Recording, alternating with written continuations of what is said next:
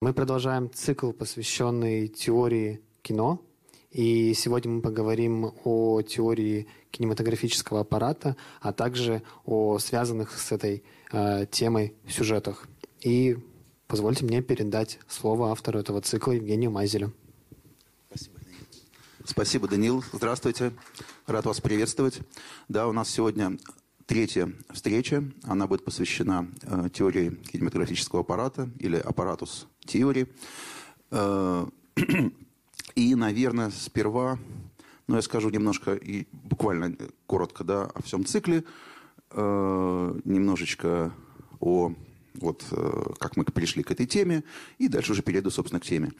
Ну, сам цикл, да, посвящен различным теориям кино, которые имели и имеют хождение с примерно 60-х, конца 60-х годов и до наших дней.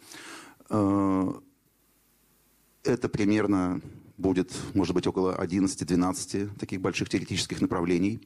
Э, с теорией всегда трудно сказать, э, ну, иногда можно сказать, когда она началась, да, когда она начинается, но не всегда, трудно сказать, не всегда легко сказать, когда она заканчивается, потому что многие теоретические направления – они продолжают очень активно существовать до сих пор.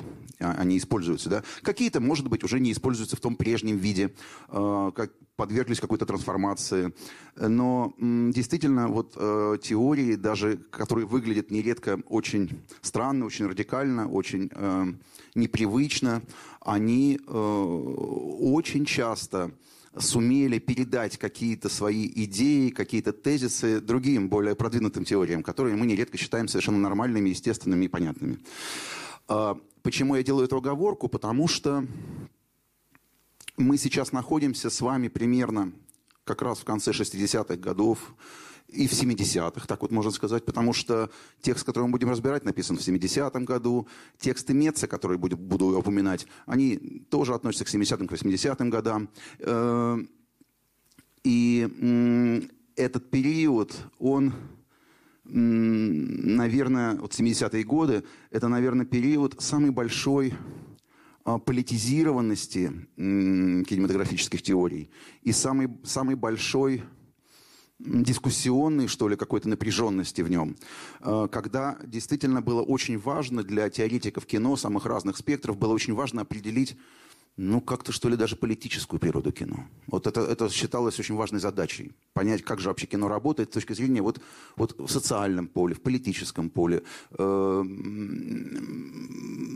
в среди многообразных теорий кино существуют и те, для, кого, для, которых э, политический аспект не так важен. Но теория кинематографического аппарата – это ну, во-первых, это одна из самых подозрительных теорий кино. Да, знаете, бывает такой, здесь такой термин, да, подозрительные теории. Да? Э, ну, скажем, у Ницше это очень подозрительная теория. У Маркса очень подозрительная теория. То есть речь идет о чем? Речь идет о том, что вот есть теории, которые глубоко пересматривают э, какие-то ценности, установки, существовавшие до них. И очень часто эти теории плохо совместимы с какими-то другими. Они требуют э, выбора какого-то, да. Э, ну, скажем, трудно быть марксистом и не... Э, и одновременно там, я не знаю, да, христианином. Потому что марксизм уже предполагает определенную, э, ну не знаю, представление о сущности человека, да, он от, от, э, очень, очень многие вопросы очень широкого порядка, да, они оказываются сведены к очень четким, жестким ответам, и в рамках уже этих ответов выстраиваются дальнейшие марксистские суждения. Вот и сегодня мы, когда будем говорить о кинематографическом аппарате, мы должны иметь в виду, что в значительной степени эта теория зиждется на марксизме очень специфическом, на психоанализе очень специфическом и на структурализме, который мы разбирали на предыдущей встрече. Э, сперва, наверное, коротко скажу о тех персоналиях. Это как бы и упростит э, задачу по презентации. Это, есть небольшая презентация э, о персоналиях, которых, о которых, о текстах которых, о мыслях которых мы будем говорить вот на этой встрече. Ну, очень важен конечно, здесь э, Альтусер. Э, мы говорили о нем в прошлый раз. Это такой очень влиятельный философ э, второй половины 20 века. В 60-е, в 70-е он был очень влиятелен, к нему прислушивались далеко не только философы. И он осуществил очень специфический гибрид марксизма, причем такого очень высоколобого, очень умного марксизма, очень такого современного марксизма. А, хотя он, конечно, настаивал, что это как будто есть правильное прочтение марксизма, но это, конечно, был очень модернизированный марксизм с очень интересным включением, как бы подключением в марксизм психоанализа. То есть он создал такой странный гибрид, э, вполне такой действительно очень э, корректный, э, умный марксизм с некоторыми лаканианскими, то есть из Жака Лакана взятыми э, идеями. В частности, э, вот стадия зеркала, об этом поговорим немножко позже. И еще один человек, вот, э, в основном, наверное, о мыслях которого будем говорить и о тексте которого будем говорить, это, конечно, Бадри, Э, Жан-Луи Бадри. Мы будем разбирать в первую очередь, и вот на семинаре в частности, будем разбирать его знаменитую статью «Идеологические эффекты базового кинематографического аппарата». Это, вообще-то говоря, в первую очередь писатель, редактор. Он написал не так уж много чисто теоретических текстов. Но вот такой случай, да, не очень частый, да, когда именно писатель оказывается автором теории, оказывается автором весьма оригинальной, влиятельной теории. И текст идеологический эффект кинематографического базового кинематографического аппарата, это как раз вот такой текст, который, ну, можно сказать, положил начало э, теории киноаппарата. Э, вот, э, наверное, сейчас мы сделаем небольшое, небольшое э, отступление и посмотрим небольшой фрагмент из фильма «Поющие под дождем» голливудского фильма. Два фрагмента сегодня посмотрим. Вот сейчас, наверное, один. А, ну вот еще, еще давайте, наверное, Меца. Я представлю третьего человека сперва. Еще, да, вот Кристиан Мец. О нем поговорим поменьше, но тоже несколько слов надо будет сказать. Очень важная фигура. Вообще говоря, он начинал как раз как структуралист, он семиотик. Эм, но концепция, которую предложил Бадри, она ему пришлась очень кстати. И он стал развивать совершенно свое направление в рамках теории киноаппарата. Он отбросил ряд вещей, он отбросил альтюзерианство совершенно, но очень мощно подключил фрейдизм. Э, с Лаканом тоже у него отношения такие не очень простые. А вот фрейдизм очень даже кстати оказался, и он э, продолжал разрабатывать то, что для кино, теории киноаппарата очень важно, а именно связь э, кинематографа и психоанализа. А, какие-то искал ресурсы в психоанализе, которые позволяют анализировать кинематограф. А, значение Меца, оно немножко даже выходит, пожалуй, за пределы киноаппарата. Автор чрезвычайно сложный, тонкий, э, въедливый. Э, у нас на русский переведена книжка «Воображаемое означающее», э, очень важная и, э, в общем, конечно, э, рекомендую, как и всех остальных авторов. Итак, а сейчас пока посмотрим небольшой фрагмент из э, фильма «Поющий под дождем» 52 года, классический голливудский мюзикл. Прошу поставить.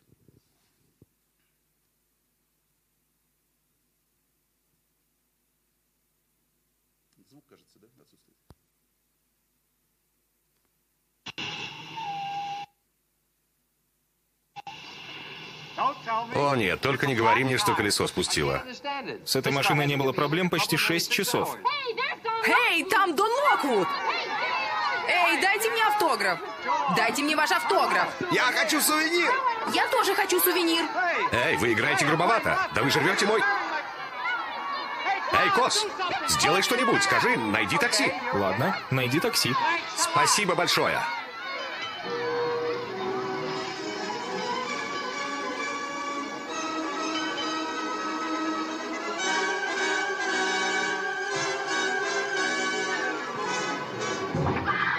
Продолжайте ехать. Убирайтесь. Все в порядке. Я позову полицию. Не делайте этого, всего несколько кварталов. Не трогайте меня. Я не преступник. Меня не волнует. Вы именно преступник. Я где-то видела это лицо. Вы гангстер. Дайте мне объяснить. Я видела ваше фото в газете или на почте. Я не дам вам шанс. Офицер! Этот человек запрыгнул в мою машину и... Неужели? Это Дон Локвуд. Дон Локвуд? Как дела? Вышли прогуляться? Просто меня нужно подвести. Моя машина сломалась, меня окружили. Вам повезло, леди. Что-нибудь не так? Нет. Нет, я полагаю, нет. Доброй ночи. Всего хорошего, офицер. Спасибо, что спасли мою жизнь. Я сейчас выйду. Я еду в Беверли-Хиллз. Могу я вас подбросить куда-нибудь? Я бы хотел выбраться из этого костюма. И если вы проезжаете мимо Кэмпден и Сансет... Да, проезжаю. Я бы хотел знать, чьим гостеприимством я наслаждаюсь. Селдон. Кэти Селдон. Очарован, мисс Селдон. Извините, что напугал вас. Я был окружен немного слишком большой любовью моих поклонников. Так вот от чего вы убегали. Это они с вами сделали? Ужасно. Да, да, это так, не правда ли? Это ужасно. Но мы, звезды кино, получаем славу, и мы должны принимать и ту сердечную боль, что сопутствует ей. Люди считают, что мы ведем жизнь полную очарования и любовных историй. Но на самом деле мы одиноки. Ужасно одиноки. Мистер Локвуд, я не могу выразить, как мне жаль, что приняла вас за преступника. Но это было понятно при сложившихся обстоятельствах. Я знала, что видела вас раньше. Какие из моих картин вы видели? Я не помню. Я как-то видела одну. Вы как-то видели одну? Вы дрались на дуэли. И там еще была девушка, Лина Ламон. Я не часто хожу в кино. Если вы видели один фильм, вы видели их все. Спасибо. О, я не хотела вас обидеть.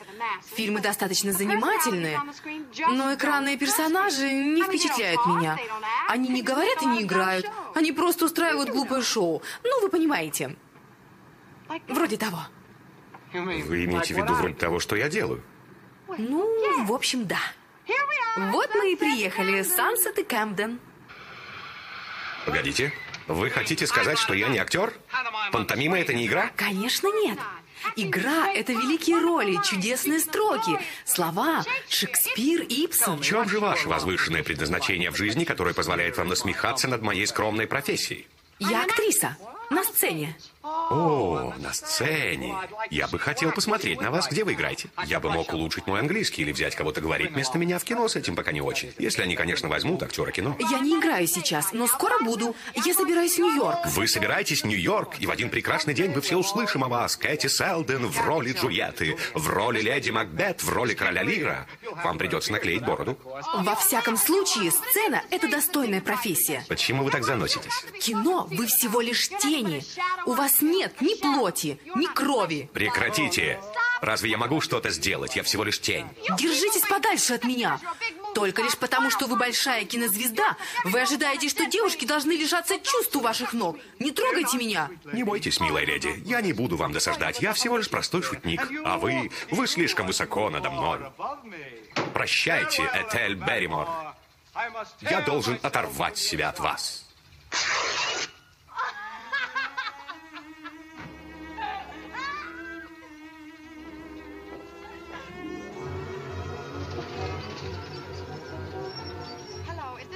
Здравствуйте, это дом Симпсона?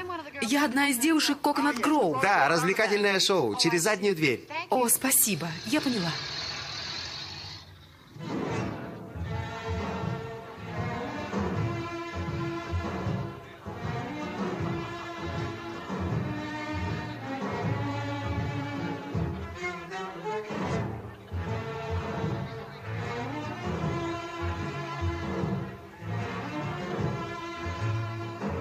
Прекрасный вечер, РФ. Спасибо, Роско. Мистер Браун, вы действительно можете помочь мне попасть в кино? Я так полагаю. Правда? Привет, Дон. Великолепная картина. Мне очень понравилась. Ты что, через Австралию добирался? Привет, Кос. Извините меня. Кос, скажи мне правду, я хороший актер. Пока я работаю на Монументал, ты великий. Без шуток. Ты можешь мне сказать? В чем дело с тобой? Ты хорош. Повторяй мне это время от времени. Я слегка в смятении. Новый Дон Локвуд. Привет, РФ. Это колоссально. Где ты был? Ах, вот ты где. Где ты был? Мне было одиноко. Привет, Лина. Окей, ребята, остановитесь. Снова вместе мои две звездочки, Дон и Лина. Без шуток, ребята, разве они не великие? Хорошо, откройте экран. Кино? Мы только что смотрели одно. Вы должны смотреть только один фильм за вечер. Это правило Голливуда. Всем-всем, у меня для вас несколько сюрпризов. Хорошо, садитесь, садитесь. Это вас рассмешит. Один сумасшедший приходит в мой офис несколько месяцев назад. Ну что, устройство работает? Все готово. Хорошо, запускай.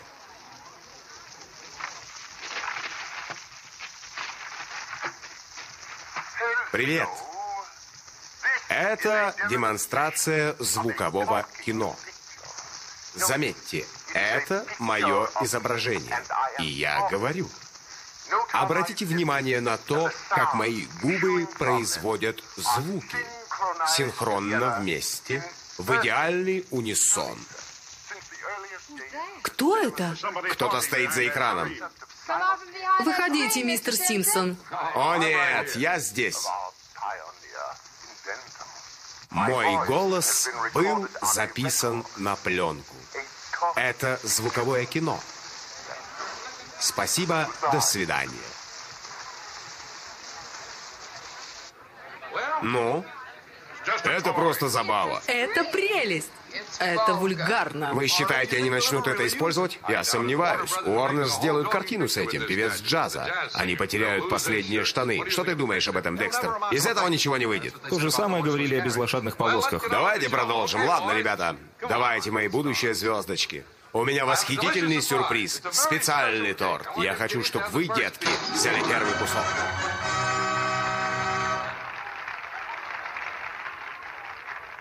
Черт меня дери, если это не Этель Берримор.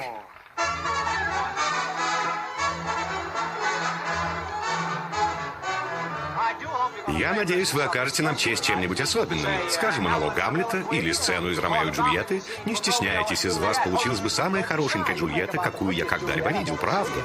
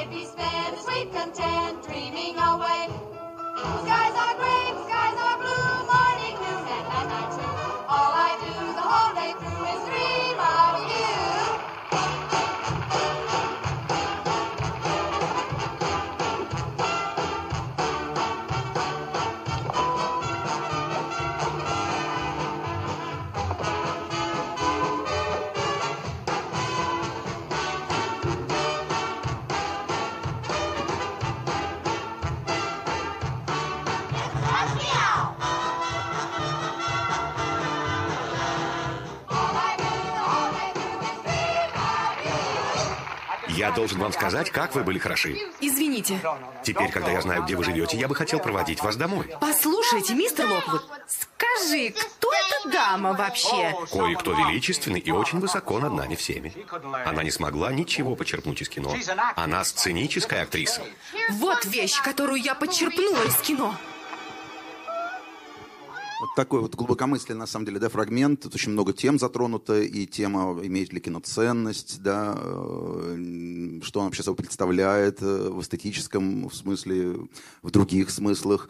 И одновременно вот мы видим здесь э, презентацию новой технологии синхронизации звука, да, на рубеже 20-х и 30-х годов, да, сенсационную. На самом деле были разные технологии, и студии там сражались между собой, потом в итоге заключили соглашение, когда была вот наиболее такая э, эфе- эффективная технология найдена, Э, студии заключили там между собой мировое соглашение, крупнейшие голливудские студии, и удивительно быстрым образом эта технология распространилась на весь мир, на все кинотеатры. Вообще стремительный процесс, который еще заслуживает, на самом деле, изучения. Э, Очень много тем. Мы как-то, наверное, будем их затрагивать в той или иной степени в дальнейшей лекции, но сейчас я бы хотел вернуться к а, Альтюсеру и поговорить о том, э, какие его идеи привели э, к созданию теории киноаппарата.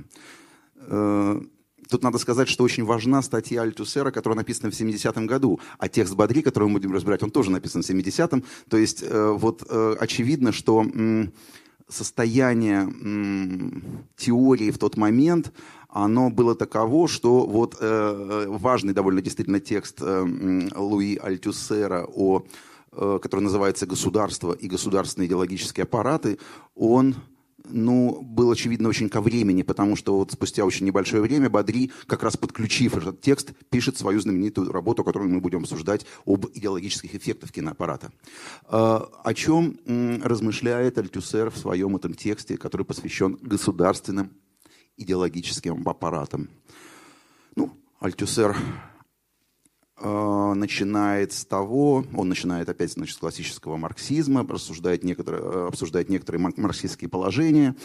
Э, в частности, он обращает внимание на очень важное положение Маркса, которое гласит о том, что любое произ- производство, любое солидное, сколько-то основательное производство, оно весьма обеспокоено и весьма много задумывается об условиях собственного воспроизводства. Понять это очень просто. Если вы предприниматель, и у вас э, какие-то средства вложены в ваше производство, вы будете стараться вкладывать деньги, если у вас есть какой-то реальный оборот, также и в то, что поможет вам заниматься производством завтра, послезавтра.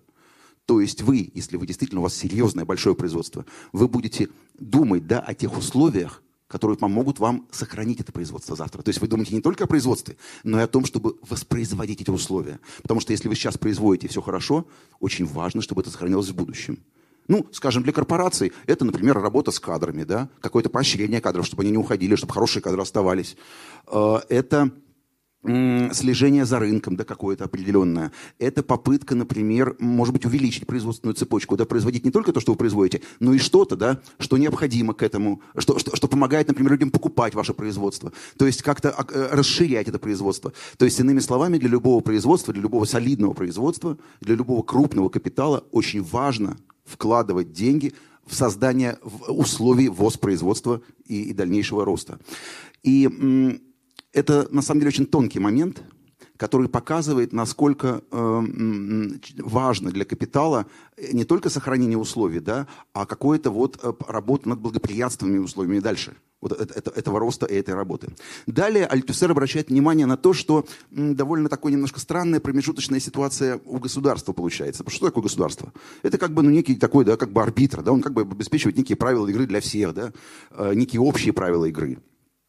Но в действительности мы понимаем, что государство, как правило, э, работает на, ну, на э, крупнейших представителей капитала. Скажем, на короля, если это феодализм, и на крупнейших капиталистов, если это капитализм. Э, И оказывается, эм, что государство, как дальше рассуждает, там очень подробно, очень теоретически рассуждает Альтюсер, государство, оно не сводится только, как вот э, это в- классике обычно понимается, ну, э, к некоторым, да, институтам закона, да, силового аппарата и так далее. Очень важно также и та роль, которую государство э, оказывает для доминирующего класса. Э, Государство оказывается здесь да не нейтральным. Государство оказывается игроком на стороне доминирующего класса. Это Альтюсер подробно показывает. Э, Статья доступна. Рекомендую прочесть. Очень интересный текст. Э, И он, в частности, Альтюсер дальше рассуждает о том, что ну, мы все понимаем, да, что существует, э, там, не знаю, существуют тюрьмы, существует полиция, существует налоговая служба, существует там таможенная служба. Да? Э, это все силовой, репрессивный аппарат. Он поддерживает порядок, поддерживает определенное статус-кво. Но существуют также и идеологические аппараты, не силовые, идеологические. Э, И среди них самый главный пример Альтюсера, самый основной его, любимый пример – это школа. Семья тоже, кстати, является таким аппаратом. Э, Школа – это место, к которому мы привыкли относиться как к месту получения знаний, да? как к чему-то ну, очень, очень хорошему, нужному, важному. Но Альтюсер обращает внимание на то, что все-таки базовая задача школы, вот с точки такой с марксистской точки зрения, да, вот как он понимает марксизм, это формирование граждан. Граждан. Законопослушных граждан. Тех, кто знает, что можно, что нельзя. Тех, кто будет грамотно играть по правилам, по определенным правилам, уже сформированным правилам. Э, Этот момент очень важный, и Альтюсер э, довольно убедительно показывает, почему э, школа выполняет эту роль. Почему, откуда возникает слово идеологический? Вот, да, вот внимательный слушатель бы сейчас заметил, а почему идеологические аппараты? С одной стороны, вопрос может не возникнуть. Мы, вообще говоря, последние там, годы, десятилетия, мы ну, привыкли считать, что такое идеология. Идеология это, ну, типа у любого есть своя идеология, образ мысли некий, да. Нет, нет ничего, нет там кого-то, кто был бы совсем не идеологичен, да. Ну, вот это такой релятивистский подход к слову идеология у нас сейчас есть, такой по умолчанию вином считается. Не так в классике. В классике совсем не так. А, ну, вообще, первоначально это слово было, появилось э, на рубеже 18-19 веков и значило совсем иное, там оно значило определенную теорию. Э, но Маркс э, пересматривает это слово, и для Маркса идеология – это определенный тип ложного сознания, ошибочного сознания. То есть идеологии нет ничего хорошего. И нет такого, что у любого своя идеология. Это все не марксистское отношение. Вот сейчас мы, рассматриваем именно вот Маркса альтюсеровское понятие идеологии. Э, имеет смысл остановиться на нем, потому что оно непростое.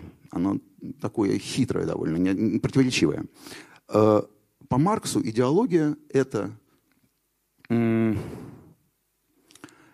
это то отношение, которое э, вырабатывается для как раз объяснения, объяснения статус-кво.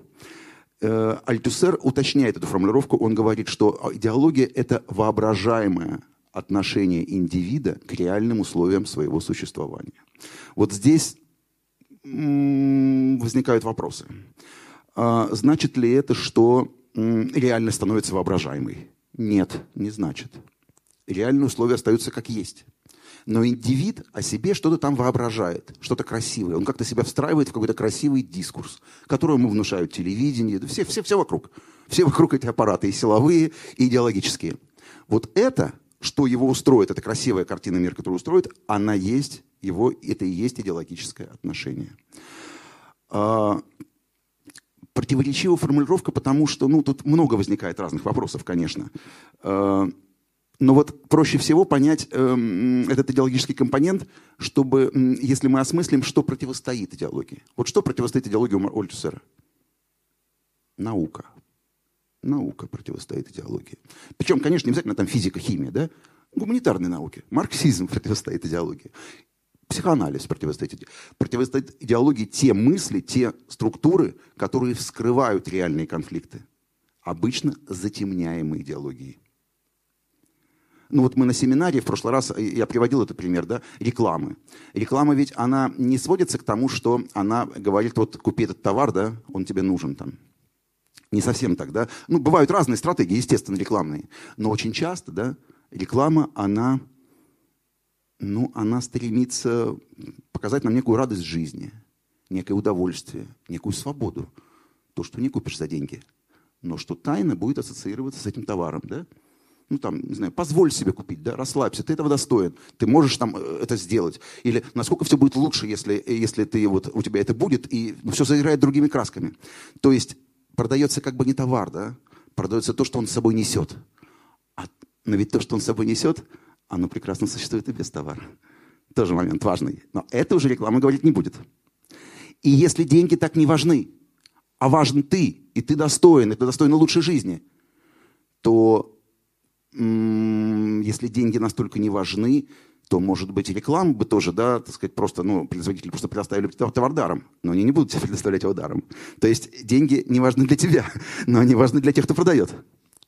А, вот, вот в этом и скрывается идеология, в таких как бы красивых нарративах, в красивых э, нарративах, которые позволяют заретушировать имеющийся антагонистический конфликт. Ну, для марксизма антагонистический конфликт понятно какой. Э, речь идет о, там, не знаю, да, фундаментальном неравенстве, о фундаментальном несправедливом распределении там, собственности и так далее, и так далее. Да? О правах на средства производства, конечно, в первую очередь. Здесь, конечно, очень важно а, что э, мы будем к этому возвращаться, э, что ну, для марксизма вообще история – это история средств производства. Да? Э, и э, попытка скрыть конфликты вокруг прав на производство, э, вокруг э, антагонизма классов, да, которые как-то задействованы в производство. Вот это все приводит к идеологической продукции разного рода. Вот такая мысль Альдюсера, которая как-то неожиданно подключила, она в чем-то развивает немножко и франкфуртскую школу, представители которой как раз тоже очень часто показывали то, как культурная индустрия вписана в капиталистическую действительность. Адорно, Хорх, Хоркхаймер и многие другие много об этом писали. Но вот это вот как бы на новом этапе вот такая снова волна, э, потому что это там они писали это в 40-е годы, в 50-е, 60-е. Вот э, Альтусер э, прибавляет к этой критике, что ли, такой современности капиталистической, буржуазной, вот эту самую обнаружение и критику идеологических государственных аппаратов. Следующий шаг уже делает Бадри. Если упростить, Бадри в сущности показывает нам, тщательно показывает нам, что кинематограф, в первую очередь он здесь говорит о голливудском кинематографе, э, о развлекательном кинематографе, и он не скрывает, что возможно, э, что какие-то могут быть другие формы кинематографические, э, которые как-то сражаются с этим, как-то пытаются это осмыслить, вот эту, эту странную проблему, которая заключена в кинематографе. Ну так вот, основная его мысль состоит в том, что кинематограф – это еще один такой идеологический аппарат на службе, даже не просто государства, на службе, на службе капитала, на службе крупной буржуазии. Э, Как он это объясняет? Вот, э, собственно, вот эта аргументация его в, в этой статье «Идеологические эффекты базового кинематографического аппарата», она как раз и вот представляет собой самое интересное. Вот как он, собственно, аргументирует этот тезис. Он начинает с того, что уравнивает некоторым образом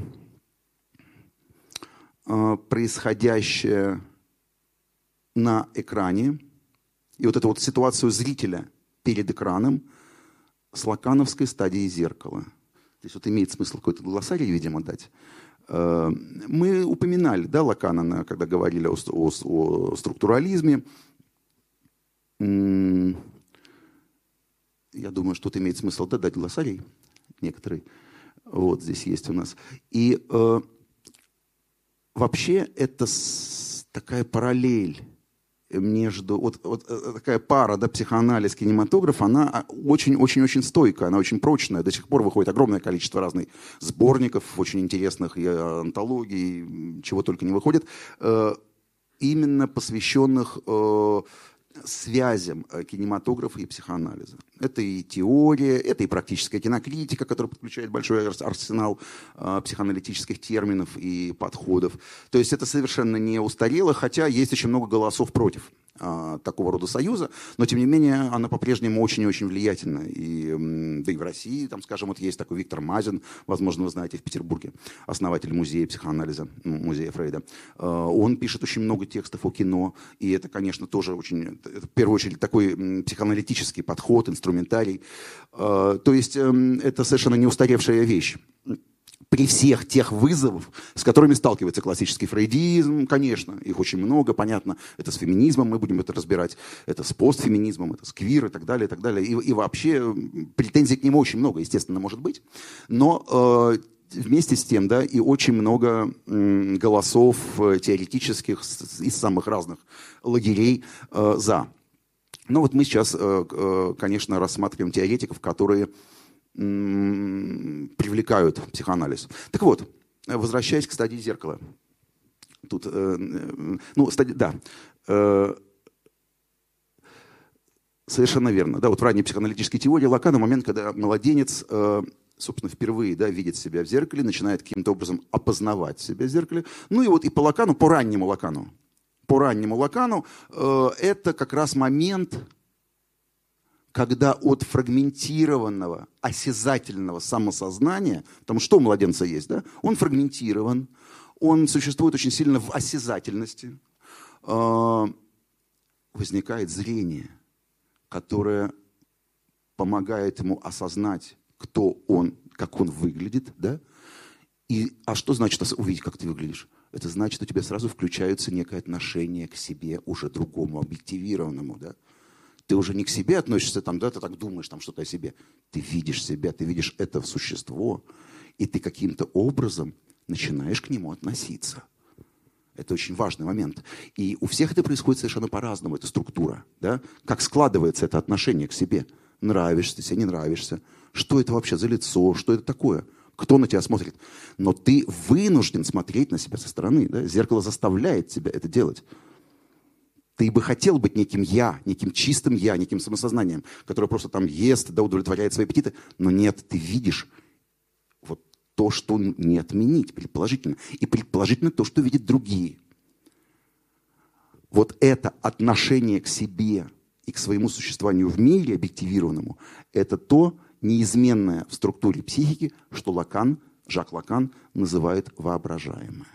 Еще есть символическое, еще есть реальное. Есть три как бы таких очень важных базовых структуры. Они есть в любой психике, они не меняются никогда. Это все классическое лаканианство.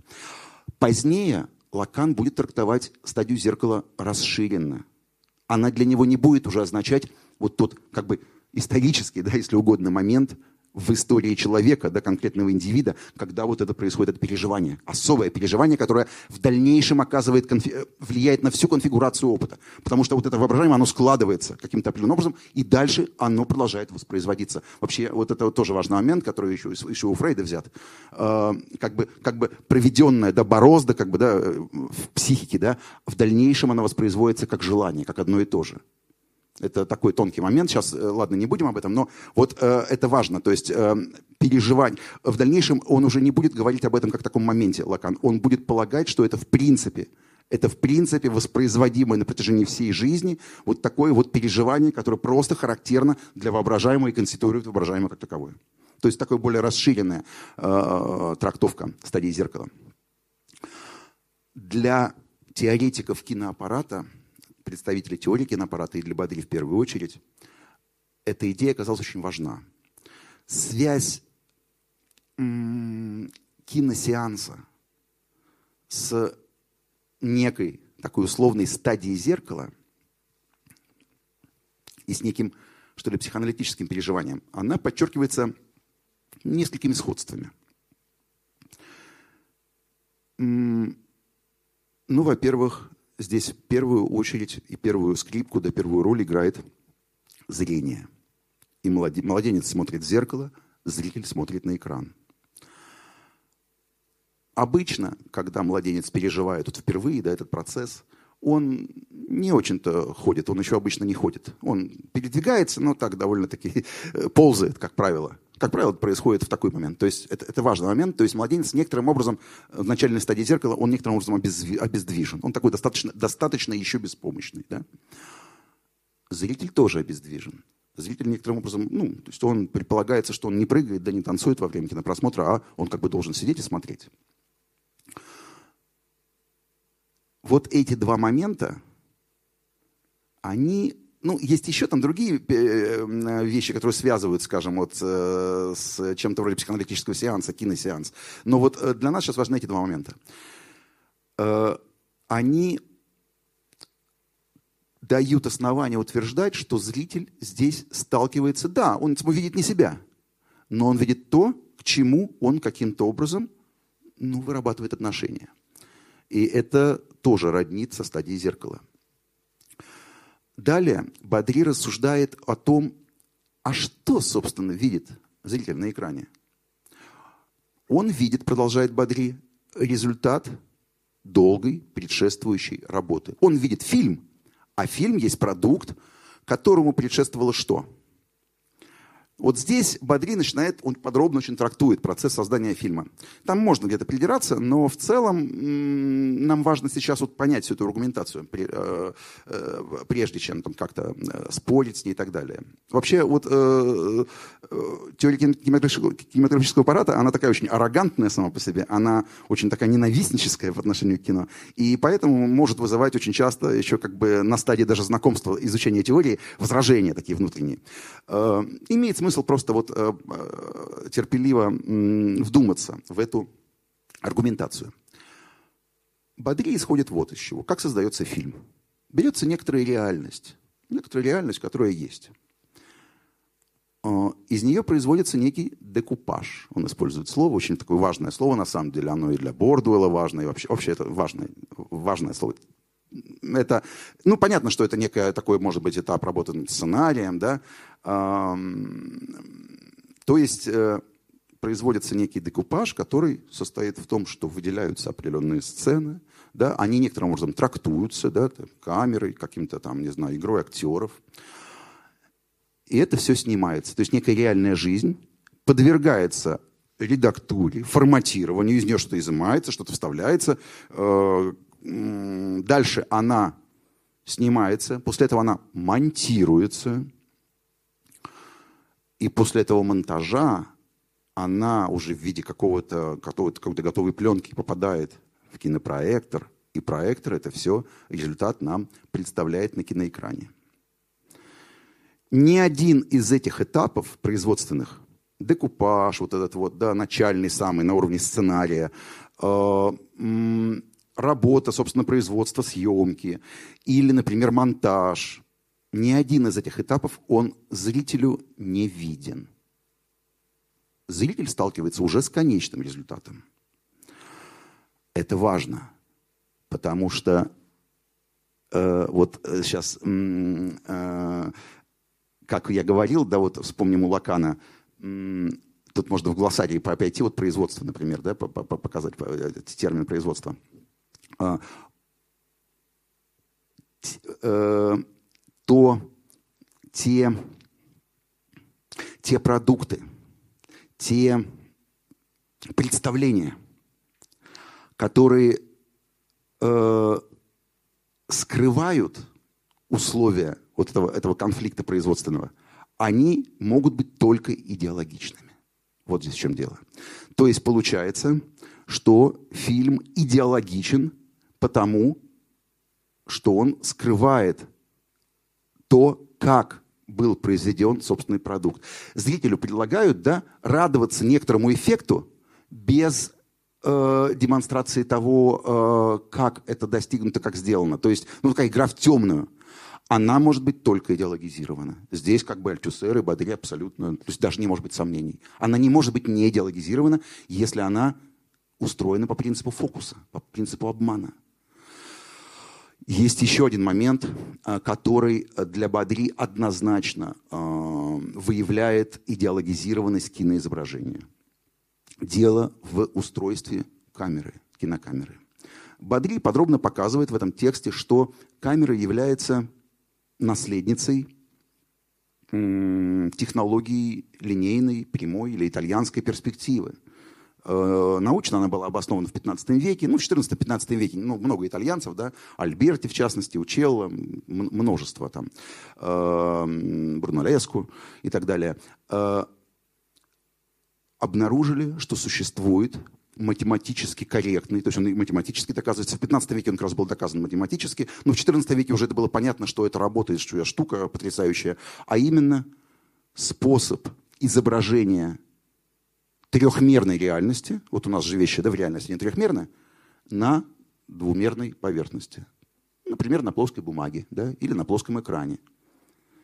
Э, Еще раз, технологии перспективы, да, законы перспективы, использование перспективы помогают, как принято считать, да, это такой способ отобразить объем, отобразить трехмерность на плоской поверхности. Но с некоторыми потерями. С некоторыми потерями. Ну, во-первых, плоскость все равно двумерная остается, она же не остается трехмерной. За счет чего это достигается? Это достигается за счет централизации. Прямая перспектива всегда она централи... это, это всегда централизованная композиция. В ней всегда есть точка схода, да, куда сходятся две параллельные прямые да, при любом перспективном изображении. И таким образом, что здесь получается? Получается, что это, эта точка схода, она фиксирует положение, ну, можно сказать, зеркальное положение, или само положение того субъекта, который видит. Получается, что субъект, это, друзья, одноглазый. Перспектива подразумевает именно монокулярное зрение. Бинокулярность наша теряется. Но с какой стати, например, пространство однородно? Совершенно не факт, что оно однородно. У греков оно не было однородным в искусстве. Оно вообще во всех искусствах, вот кроме как раз итальянского возрождения и позже, оно не было однородным. Оно часто было фрагментированным. Э, Традиции, художественные традиции, там, не знаю, Японии, Китая, других стран, они подразумевают множественность точек зрения. Но в перспективном изображении точка зрения одна. И она фиксированная. Это фиксированная точка зрения одноглазого субъекта. Слово «субъект» очень важно. Оно... Здесь его можно, в моем контексте, в этом фразе, его можно понимать как, ну, вот субъект, который, да, такой леонардовский такой человек, там, кантианский человек, который вот, да, осмысляет категорический императив, размышляет о звездном небом над собой, э, принимает на себе некую ответственность, да, выражает некую свободную волю. Ну, вот как в психологии, да, некий, некое действующее лицо, да, субъект. Мы так привыкли. Субъект права, да, субъект, там, не знаю, э, в, в- в конфедерациях, да, субъект, там, республики, это субъект, да, и так далее. То есть некая, некая самосознающая единица, действующая единица. Ну, в логике иначе. В логике это, скажем, э, то, о чем говорится. Но вот мы, да, в обычном языке, в философском таком, в, в неспецифическом философском языке, в психологии мы привыкли говорить о субъекте как, в общем, человек. да. Некий человек, некая личность. Хорошо, душа, можно сказать, в христианстве. Душа. Некая самосознающая себя душа, потому что это может быть, э, субъектность может быть и у животного, да. Если мы любим какое-то животное, хорошо ним знакомы, знаем его повадки, несомненно, он для нас субъектен. Это понятно. Вот, мы так привыкли говорить. Мальтюсер так не считает. У него совсем иное понимание субъекта. Он указывает, вполне в таком фукианском духе, Мишель Фуко вот анализировал, как возникали разные конструкты, которые нам сейчас кажутся вечными, да всегда существующими. Но они немножко не так. Фуко показывает, как они возникали, и довольно подробно, он был блестящий историк. Э, И вот для как раз Альтюсера здесь та же самая история, потому что субъект возникает в новое время. До этого так вот к субъекту никто не относился. Это вот с Декартом я мыслю, следовательно, существую. Да, вот возникает такой действительно центрированный субъект. Субъект, который действительно находится в центре космоса, ну или, по крайней мере, так себя воображает, так себя ставит. Но это не то, что думали на протяжении веков о человеке люди, да? И в разных культурах это, в общем-то, это довольно-таки новое изобретение. Альтюсер еще больше усиливает этот момент. Он вообще не считает, что этот субъект, как сказать, что, что субъектом вот мы можем называть вот такого вот свободно действующего индивида. Нет. Для Альтюсера субъект – это как раз и есть то, над чем работают школы и другие базовые аппараты, но уже не кинематографические, государственные аппараты, над чем они работают. Они создают из людей субъектов. То есть, грубо говоря, тех, кому можно предъявить определенные претензии, с кого можно спрашивать, кто, ну, по умолчанию закону послушен, кто по умолчанию соблюдает все то, чему его учили. Ну, как в нашей реальности, грубо говоря, зарегистрирован на госуслугах, ты субъект. Вот так. Понимаете? Не зарегистрирован, а кто, а кто знает, что ты такой, да? Непонятно. Будем разбираться. Это еще вообще бабушка надвое сказала. Ты человек или вообще что? Вот этот момент очень важный. То есть субъект по Альтюсеру – это тот, кого поймали, кого подсчитали, кого подстригли, кого в стадо запихнули. Вот, вот это субъект. То же самое говорит и Бедрик Бадри. Он показывает, что вот ту субъектность, которую кинематограф в нас взращивает и показывает, те воображаемые отношения, в которые мы вступаем с фильмом, это и есть та субъектность, которая уже исходно заложена в любом. Вот здесь, понимаете, вот он как бы хочет сказать в любом, но Бадри все-таки имеет в виду именно, конечно, он метит все время в голливудскую продукцию. Вот здесь вот э, есть некоторые, сразу возникает вопрос, да, хорошо, а какие нет, Э, какие, может быть, кинематографии как-то пытаются это проанализировать. В конце концов, ведь мы знаем, что есть и кинематограф, который как раз пытается анализировать создание, процесс, э, процесс собственного создания. Ну, например, это очень многие фильмы Гадара. Они, они очень многие посвящены как раз не просто созданию, рассказу нам истории, но сама история в ходе своего создания пытается себя анализировать. У Гадара этого очень много, да не так ли? Но вот сейчас я предлагаю посмотреть второй фрагмент из фильма «Поющие под дождем». Ну, вы потихонечку поймете, почему. И продолжим.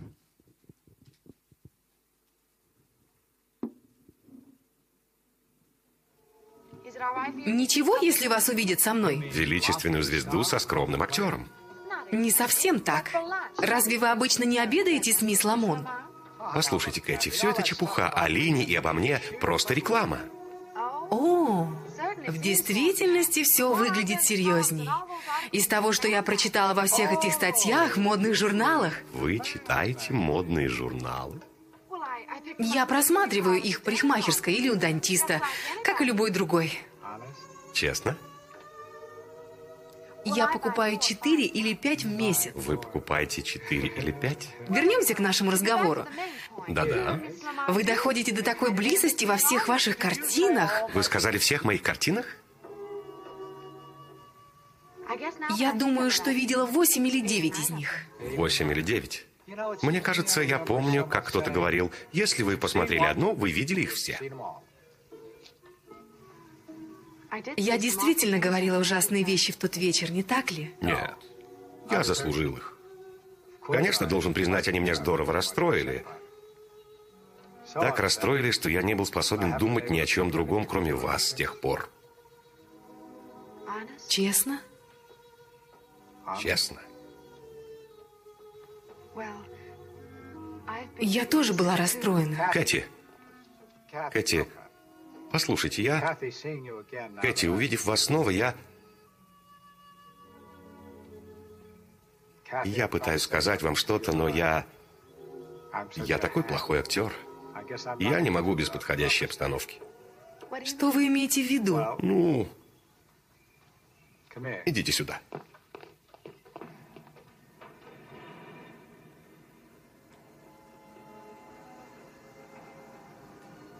Вот подходящая обстановка. Почему? Это ведь просто пустая сцена. На первый взгляд, да. Но подождите секунду. Прекрасный закат. Дымка отдаленных гор. Разноцветные огни в саду. Миледи стоит на балконе в увитой розами беседке. Залитой лунным светом. Мы добавим 500 киловатт звездной пыли. Нежный летний ветерок. Вы выглядите очень мило в лунном свете, Кэти. Теперь, когда у вас есть подходящая обстановка, вы можете сказать это? Я попробую. Life was a song. You came along. I've laid awake the whole night through. If I but dared to think you cared, this is what I'd say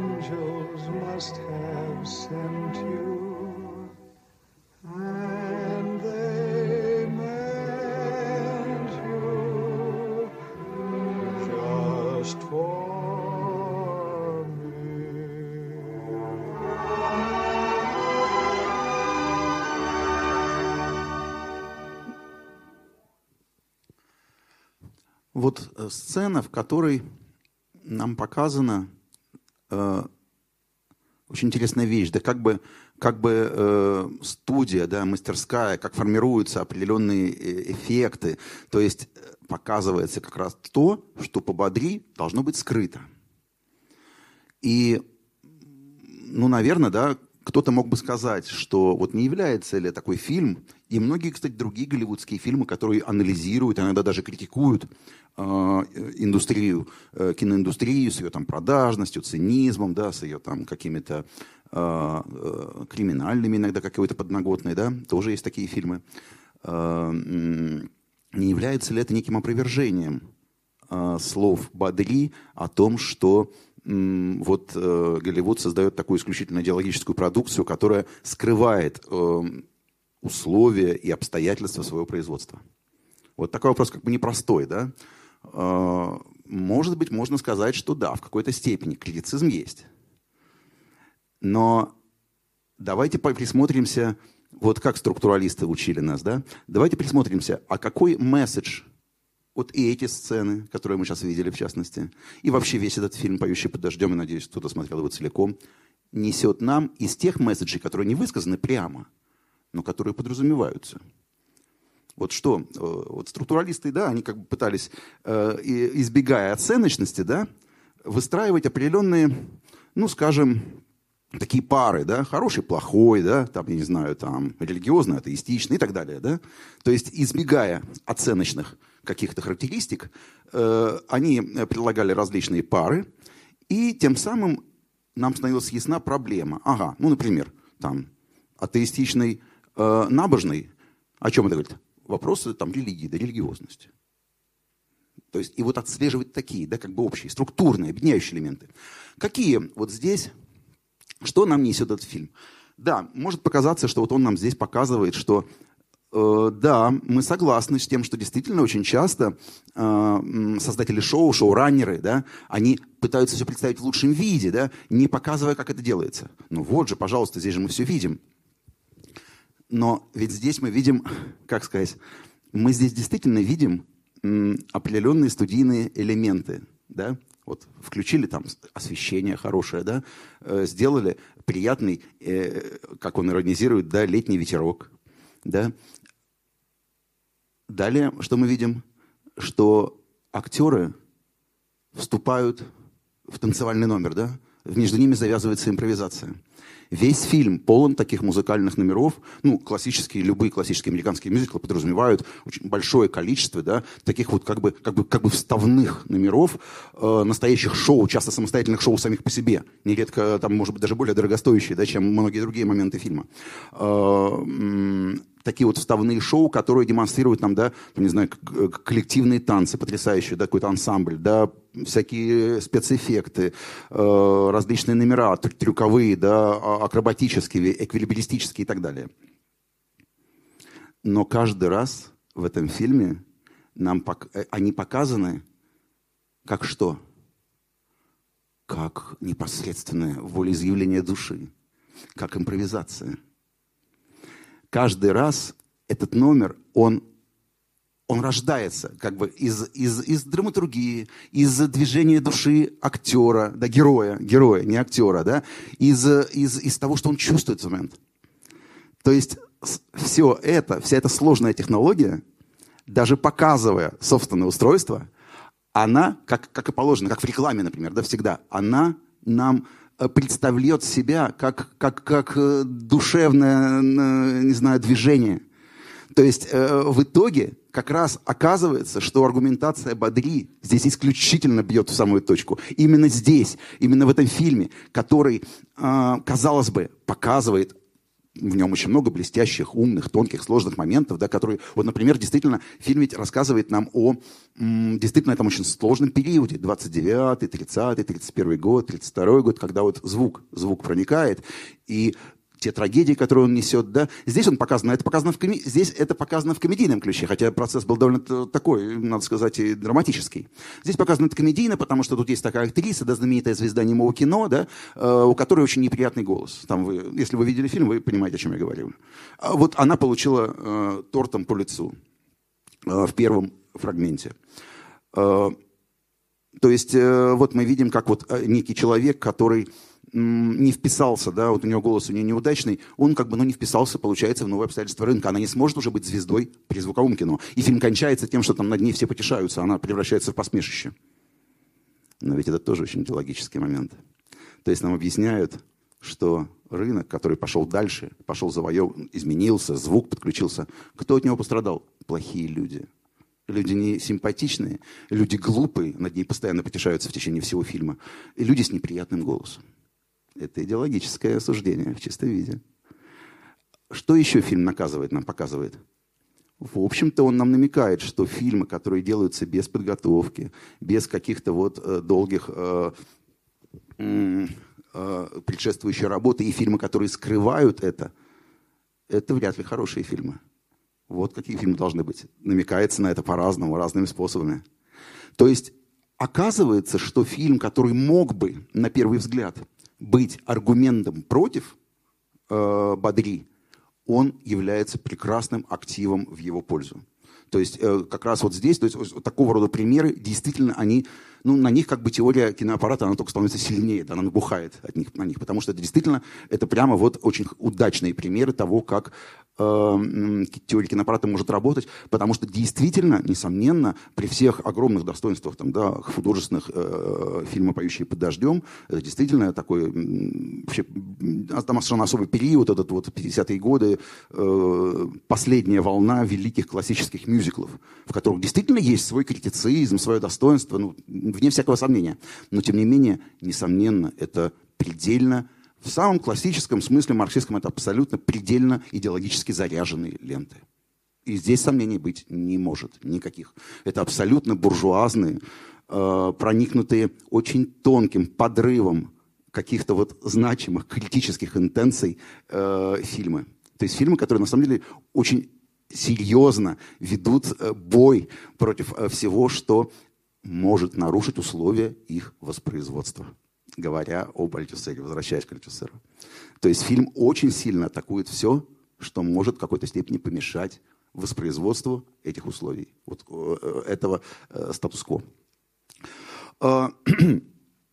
Несколько слов надо обязательно сказать все-таки о крестьяне Метце. Вот еще одном очень важном. Вообще их много. Есть еще Тири, э, Тири Кунцель, но я уже решил, что ну, мы просто не успеваем э, на нем остановиться. Я вам рекомендую еще изучить Тири Кунцеля. Это как раз пример э, представителя теории киноаппарата, который вдобавок еще и кино делает. То есть такая странность. Вот. Э, Теория киноаппарата отличается тем от многих других теорий, что она почти не занята разбором конкретных фильмов.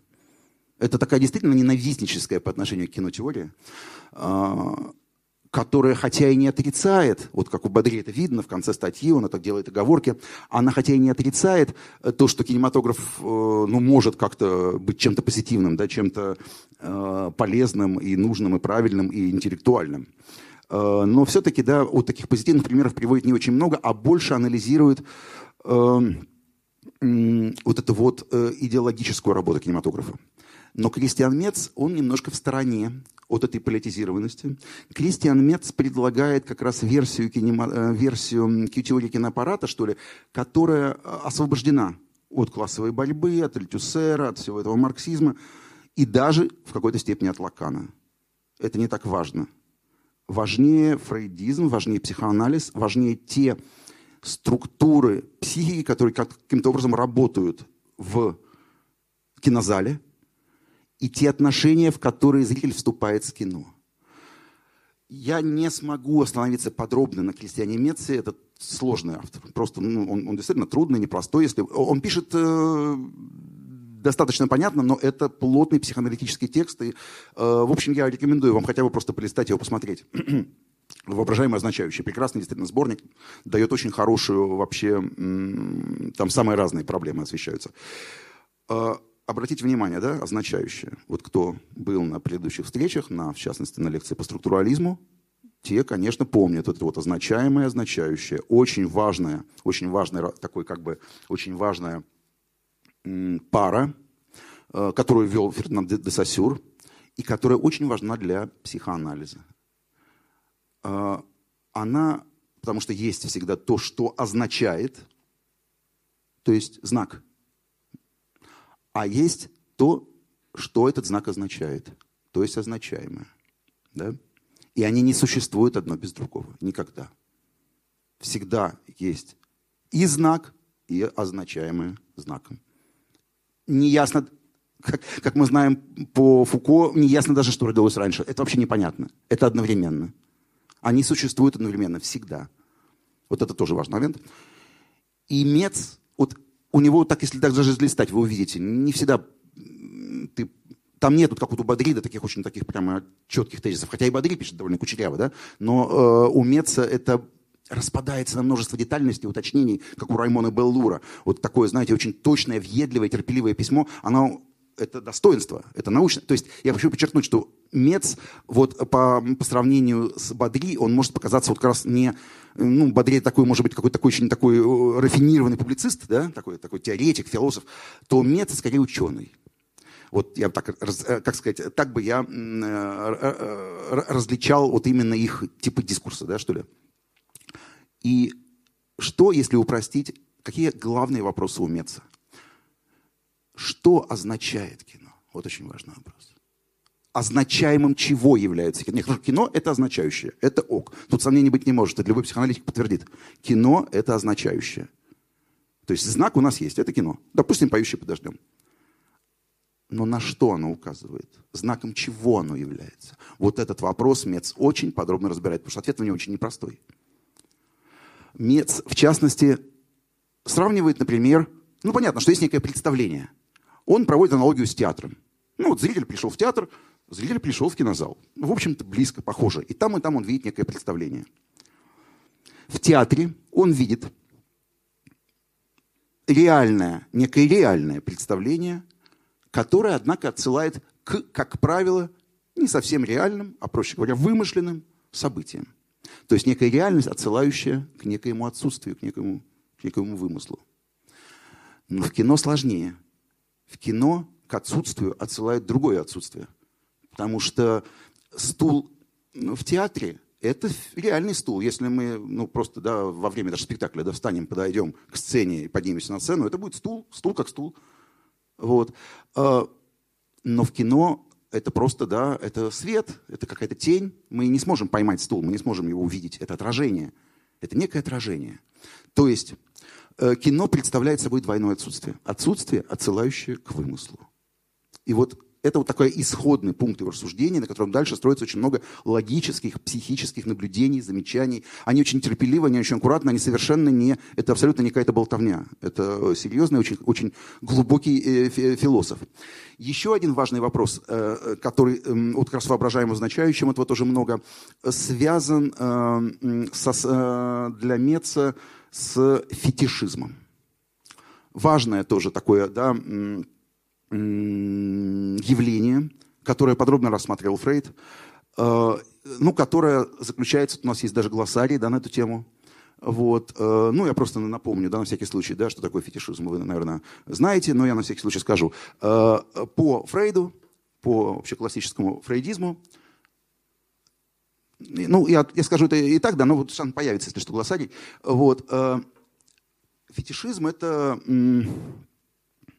такое отклонение сексуальное, которое возникает в результате переживания фетишистом отсутствия пениса у матери. Вот такая вот э, шокирующая э, правда. Э, тут есть нюанс. Фет- Фетиш всегда двойственен. Фетишизм, э, фетишистское сознание всегда расколото. Фетишизм прекрасно понимает, что у матери нет пениса. Фетиш потому и возникает, что у матери его нет. Фетиш возникает как реакция на стресс. Но в то же время задача этого фетиша в том, чтобы создать ну, аналог этого пениса. То есть создать ситуацию, при которой как бы вот он у нее есть. Вот так. Это, ну, как бы, то есть, нет, ну, это, это, это не подвергается как бы никаким сомнению, но я имею в виду, что это вот такая трактовка фр- фрейдовская, она вот в дальнейшем, да, принята Лаканом, ну и многим-многим-многим другими. Но здесь что важно?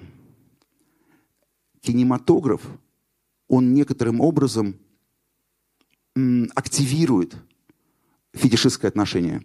То есть кинематограф тоже предлагает вот это вот отсутствующее, потому что у матери нет пениса, а, и двойным отсутствием требует двойной веры. Фетишист знает, что нет, но тем не менее, да, то есть это, есть такая формула, да. Э, Я знаю, что э, там это э, не имеет значения, но все-таки, да. Да, я мог бы без, без фетиша, но все-таки. Вот этот момент. То есть, это- то есть можно без, но мы не будем без. Да? Фетиш, оказывается, важен. Мец подробно показывает, я сейчас не буду разбирать, мы лучше эм, в целом посмотрим на картину, но Мец подробно показывает эту связь э, фетишизма и э, зрительского киноопыта. Вообще говоря, теория киноаппарата оказала ну, очень большое, э, огромное влияние на следующие теории 70-х, которые мы будем за э, проходить. И она, я думаю, в какой-то степени оказала влияние и на, вот казалось бы, такую независимую ветвь, феноменологию. Э, Ну, феноменология – это такое, такое движение философии, которое возникает в 20-е годы, э, в, вообще в начале 20 века. Гуссерль, конечно, в первую очередь. Э, Позднее еще возникает такая важная фигура, как Мерло-Понти. Два таких очень важных феноменолога, да, пожалуй, Гуссерль и Мерло-Понти. И спустя 20 примерно лет, в начале 90-х годов, в, кине, в киноведении, в теоретическом возникнет волна феноменологии, очень э, мощная. Э, Кассабьер, я не помню, Кассабьер или Кассабьер, как его правильно произносить, я не, не знаю. Э, в частности, напишет очень интересную книжку по следам, как сказать, Гуссерля такой, то есть э, он подключит Гуссерля, и вот э, это все дело м, направит огромный этот мощный арсенал на кинематограф. Э, Удивительно, что это не делали раньше. В этом смысле книжка немножко, может быть, отс- отстала от времени, но она была важна.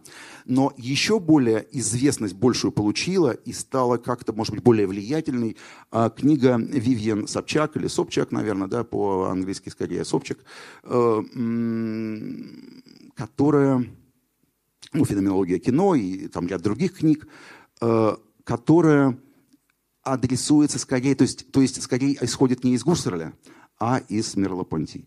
И вы знаете, окажется вот так, на вскидку, что многие наблюдения Меца, многие идеи Меца где-то начинают перекликаться с тем, что и пишет Мерло-Понти, и с тем, что в дальнейшем обнаруживает Собчик. Ну, в частности, у Вивен Собчик ведь э, важное, ну, понятно, что э, у фильма есть душа, да? Ну, не душа, а то, что вот э, мы приписываем человеку, да, у фильма есть то же самое. У фильма есть тело, по феноменологии, да? У фильма есть тело, есть душа, у фильма есть субъектность, блин, вообще-то. Вот казалось бы, ну в том старом смысле слова, в классическом, как мы говорим о субъектах. У фильма она есть. Вот Собчак это все доказывает очень, ну, как сказать, в общем-то, безошибочно, да, бе- безубедительнейшим образом. Тут очень важный аргумент заключается в том, что э, вы просто ничего не поймете в фильме, если вы не будете к нему так относиться. Здесь та же самая фетишистская штука. Если вы не почувствуете этого, этой субъектности фильма, ну, тело фильма, ладно, тело там немножко другое, это- оно тоже есть. Но вот если вы не почувствуете эту субъектность фильма, вы просто не поймете вообще, как он устроен, из что он состоит. Вот здесь в чем дело. И это очень точно, очень интересно, на другом немножко уровне совпадает с идеями Меца о том, э, в какие сложные отношения мы вступаем с фильмом. В какие интимные да, отношения, личные отношения глубоко мы вступаем с фильмом. Вот. То есть вот здесь эм, эти э, люди, представители э, киноаппарата, да, они так могут показаться такими да, немножко индоктринированными, такими странными, говорящими такими какими-то очень большими такими терминами, да, очень обязывающими, да, и, возможно, ну, слишком такими монументальными для нас, таких нежных, таких нюансированных. Но в общем эти вещи, эти тезисы, они они прорастают э, в дальнейшие очень многие эм, какие-то идеи. Вот в частности, вот то, что потом будет э, Собчак писать о феноменологии и о теле субъектности фильма. Э, ну, наверное, вот в целом это, наверное, все, что я хотел сказать именно по теории киноаппарата. Я просто смотрю еще на время. Я сейчас подумаю, может, я что-то вспомню еще, но давайте перейдем, может быть, к стадии э, оп- вопросов-ответов. А на семинаре, который чуть позже состоится, конечно, мы будем разбирать уже, там просто обсуждать, э, собственно, текст Бадри. Вот. То есть, ну, давайте я вкратце, вкратце, наверное, совсем вкратце расскажу вот содержание э, того, что вот я только что рассказывал. Итак, в конце 60-х, начале 70-х годов, точнее, в се- в 70-м году, будем говорить, в 70-м году, выходит важный текст, господи, Жан-Луи Бадри, да, ведь он? Жан-Луи Бадри, э, идеологические эффекты базового кинематографического аппарата. Под базовым кинематографическим аппаратом он имеет в виду, ну вот как я, когда говорю киноинститут, или имеется в виду все, что имеется, относится к кино. Создание, распространение, потребление, там, да, просмотр, переживания вокруг этого, кадры, которые... Киноинститут. Вот он, он э, Бадри имеет в виду, ну не весь прямо так киноинститут, он имеет в виду, как создается фильм, э, и как он работает. Для Бадри очень важно, что мы сталкиваемся в фильме с результатом, который затемняет, э, принципиально затемняет, отрицает, скрывает то, как он произведен. Подобного рода э, продукция, она э, по, э, согласно Альтюсеру, очень важному для Бадри, она не может не быть идеологической. Идеология же есть ложное, воображаемое представление о реальных условиях существования. Таким образом, здесь для Альтюсера еще, конечно, были важны очень э, э, понятия государственного идеологического аппарата. Их очень много разных аппаратов, да. Церковь становится таким аппаратом, кстати говоря. Вот тоже важный момент. Конечно, я думаю, никого не надо сейчас в этом убеждать, да, особенно церковь. В какой-то момент, да, церковь ведь лишается еще вот с падением феодализма, да, с, по- с подъемом буржуазии. Церковь лишается той мощной как бы автономии власти, которая у нее была, была. Э, Это происходит по-разному, да, часто драматически в разных странах.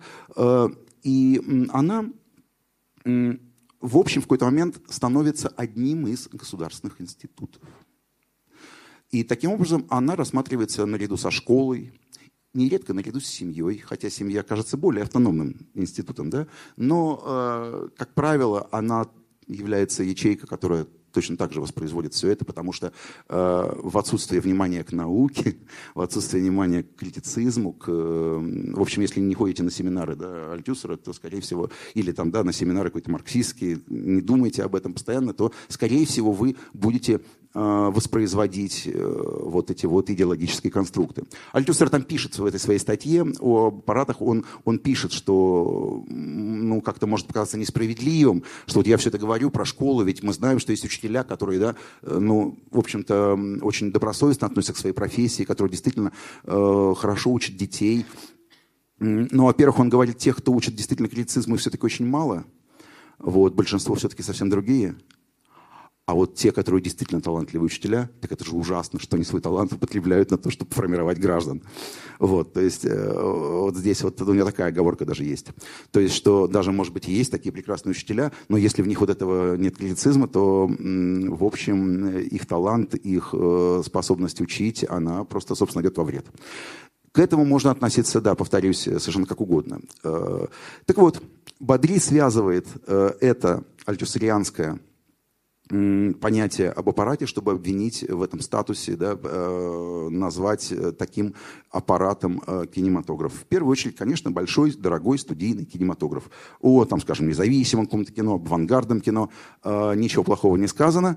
И предположительно для Бадри это та территория, которая вполне дис- дискуссионна и которой ну, нельзя прямо предъявить те претензии, которые предъявляются Голливуду. Э, Вот вкратце это содержание текста Бадри. Бадри в дальнейшем еще писал, но он писал не так уж много теоретических текстов. Э, Вот кто действительно писал много теоретических текстов, но уже без эм, вот этого классового содержания, марксистского содержания, это Кристиан Мец. Вот я только что рассказывал о нем. Это понятие означаемого, означающего, разбор такой структуралистский, но, но при этом психоаналитический разбор того, что делает кино, что производит кино, с чем сталкивается зритель, когда приходит в кино, что похоже на театр, а что совсем совсем не похожи. Э, Что э, в этом отличии между кино и театром э, заставляют нас, может быть, обнаружить какую-то особую природу кино? Вот это все вопросы, которые вы найдете уже у Меца. Теория киноаппарата, она повлияла на целый ряд направлений, но, конечно, в первую очередь и самое большое влияние, можно сказать, повивальной бабкой э, теория аппарата стала для э, кинотеоретического феминизма. То есть вот э, статья Лоры Малви, мы не, не- не на следующем, а через, через встречу мы уже придем к, э, к феминизму. Э, Следующее занятие будет посвящено другой немножко теме, я сейчас тоже расскажу. Так вот, уже, конечно, статья Малви очень важная, да, она, в общем, в значительной степени базируется на выводах э, статьи Бадри. То есть это э, установки, которые Бадри вот так формулирует, они, ну, может быть, э, признавались не всеми там, в тот период времени, но очень многие теоретики из плодотворно работающих в 70-е годы так или иначе находятся в рамках этой структуры. Потребуется время, где-то так 80-е должны будут наступить, чтобы стало заметно существование других, других подходов в кино, э, которые как бы немножко высвободились от этого, от этого очень жесткого, такого альтусарианского м, структуры, такой действительно очень жесткой, очень требовательной, очень подозрительной. Э, потребовалось некоторое время. Но 70-е годы в значительной степени проходят под флагом теории киноаппарата. Даже в том виде, когда это, например, э, феминизм или э, какие-то постфеминистские студии, которые возникают чуть позже. То есть даже в этих случаях, когда это нечто с- выглядит иной теорией, да, мы нередко видим, что структура в ней, в ее основе, это структура вот этого, того, что мы сейчас обсуждали. Вот, наверное, так. Пожалуйста, если какие-то реплики, вопросы. А если у вас есть вопросы, задавайте их, пожалуйста, в микрофон, так как у нас ведется запись.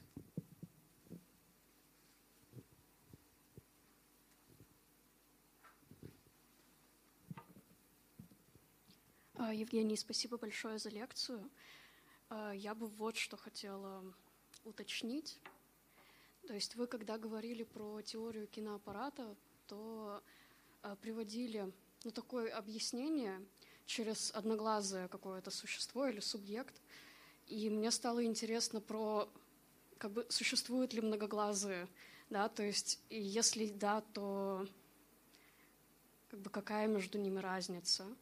Э, что они видят. Вот можете Да, распространить? да, конечно, конечно. Вопрос относится, да, да, да, конечно, к вот тому субъекту, э, который э, определен точкой, э, откуда он смотрит, и который определяет все, что он видит в дальнейшем. Перспектива э, и точка схода, которая есть, да, всегда в любом перспективистском изображении есть всегда точка схода, э, место, куда все сходится, центр. Изображение всегда центрировано. И, соответственно, можно определить, откуда смотрит наблюдатель. А, Наблюдатель это действительно он монокулярен, потому что это один глаз. У человека два глаза. То есть вы говорите, где есть многоглазый? Мы, мы многоглазые. Человеческое существо многоглазое, многие животные многоглазые. То есть э, двуглазы, да? Вот, может быть, есть большее количество глаз, не знаю, у кого-то. Э, Но э, здесь что важно? Вы спросите, а где существует да, такая вот бинокулярная система, например? Везде, где нет перспективы. Почему? Потому что перспектива, она навязывает одноглазость. Понимаете, там в, там, не знаю, в русской иконе, да, нет, так- нет центра. Э, Как бы, ну, то есть, я не знаю, тут богословский вопрос сложный, не хочу влезать. Но очевидно, что это не перспективистское изображение. Там любое, любое, не знаю, слово любое такое, немножко вульгарное, да, ну, рискнем.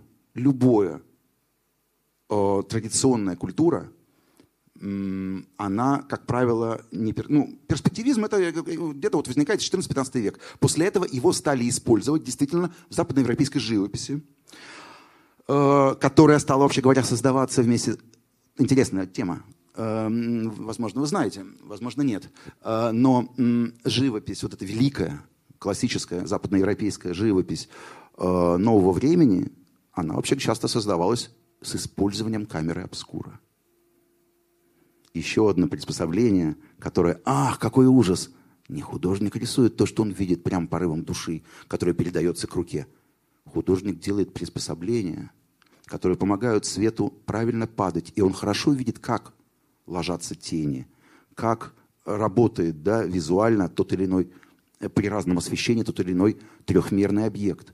Великий Вермеер, да, он очень активно использовал все эти вещи. Да? То есть в некотором роде какой ужас! Художники перестали рисовать реальность, они стали рисовать то, что они создавали, определенные объекты. Есть э, великая Светлана Альперс, у нее прекрасные тексты об этом, кстати, вот искусствовед, а, э, который очень подробно как раз рассказывает про историю создания картин в разных э, культурах. Так вот, в западноевропейской традиции с подъемом перспективизма и с тем, что это оказалась очень эффективная технология, живопись стала очень таким практически разной. Вообще вся европейская, уже не только итальянская живопись подхватывает это. Но, конечно, конечно, у многих талантливых живописцев возникает и попытка играть с перспективой, пытаться ее опровергнуть, да, пытаться сделать так, чтобы, ну, как бы показать э, те приемы, которые ее опровергают. Есть такие картины, сейчас, ну, не будем останавливаться, но есть картины, которые как бы служат опровержением перспективы, но это, для этого надо было как бы много об этом думать. То есть это такая, такие отдельные работы. Но вместе с тем, вот я, хочу, я к чему все это веду? западноевропейская живопись в значительной степени определила появление, вот именно живопись. Конечно, научные исследования тоже, но живопись, которая формировала представление о зрении, она в сильной степени повлияла на дальнейшем возникновение фотографии. А фотографические изображения, которые появились в XIX веке, первые там, дагеротипы и так далее, первые, ну, назовем фотографические, да, по-разному они назывались, э, которые появляются в XIX веке, они не производят впечатление странности, а они произвели впечатление странности на э, людей 13, 12, 11 веков. Не производит, потому что люди уже привыкли к тому, как изображает живопись предметы. Живопись приучает к определенному изображению предметов, к определенному типу перспективистской репрезентации.